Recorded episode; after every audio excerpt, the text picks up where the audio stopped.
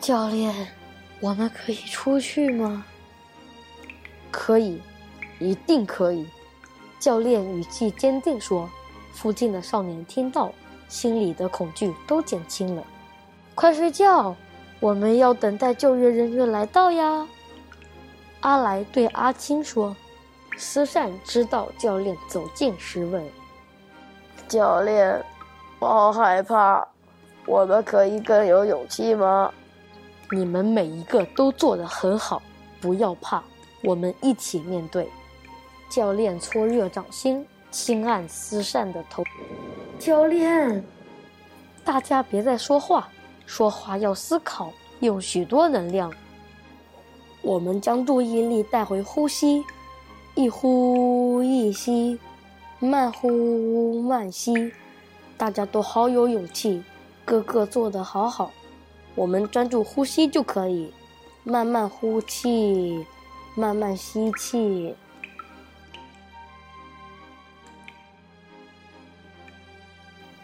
大家在均匀的呼吸声中回到冥想状态，消耗能量最少，精神最易集中，时间悄然无声的逝去。当最后一颗葡萄干都吃掉以后，教练悄悄开手机看看日子，知道他们在山洞九日，他的心有一下动摇。万一没有人找到他们，在完全没有食物的情况下，十二个孩子挨得多久呢？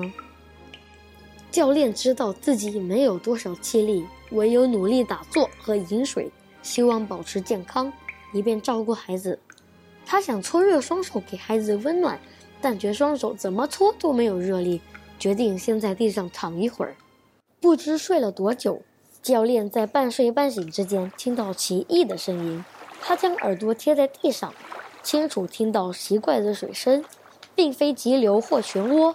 而是有人游泳的声音，急忙坐直身体。你们听到吗？没有啊。有人来救我们啊！很久没有说话的阿麦突然说：“真的，真的，听听。”十三个人走到水道旁边，连一直躺过的阿青、小安和思善都走过来。十三个人，十三双眼睛盯着水面。然后，他们看见一个潜水员浮上来，继而是另一个潜水员浮上来。潜水员的头露出水面，看见他们，脸上露出惊喜表情。脱去氧气罩后，以英语问：“你们有几多人？”潜水员说的英文只有阿来明白，他一直在教堂跟神父学习英语。这时候，阿来站出来回答。十三人，太好了！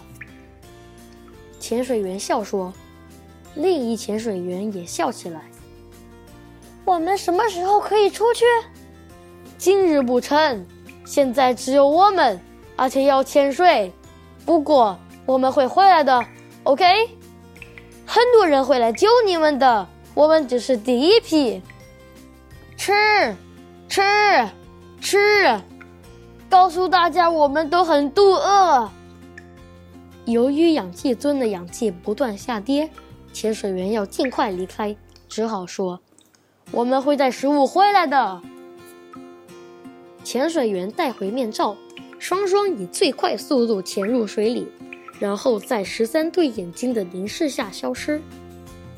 阿来，你们说什么？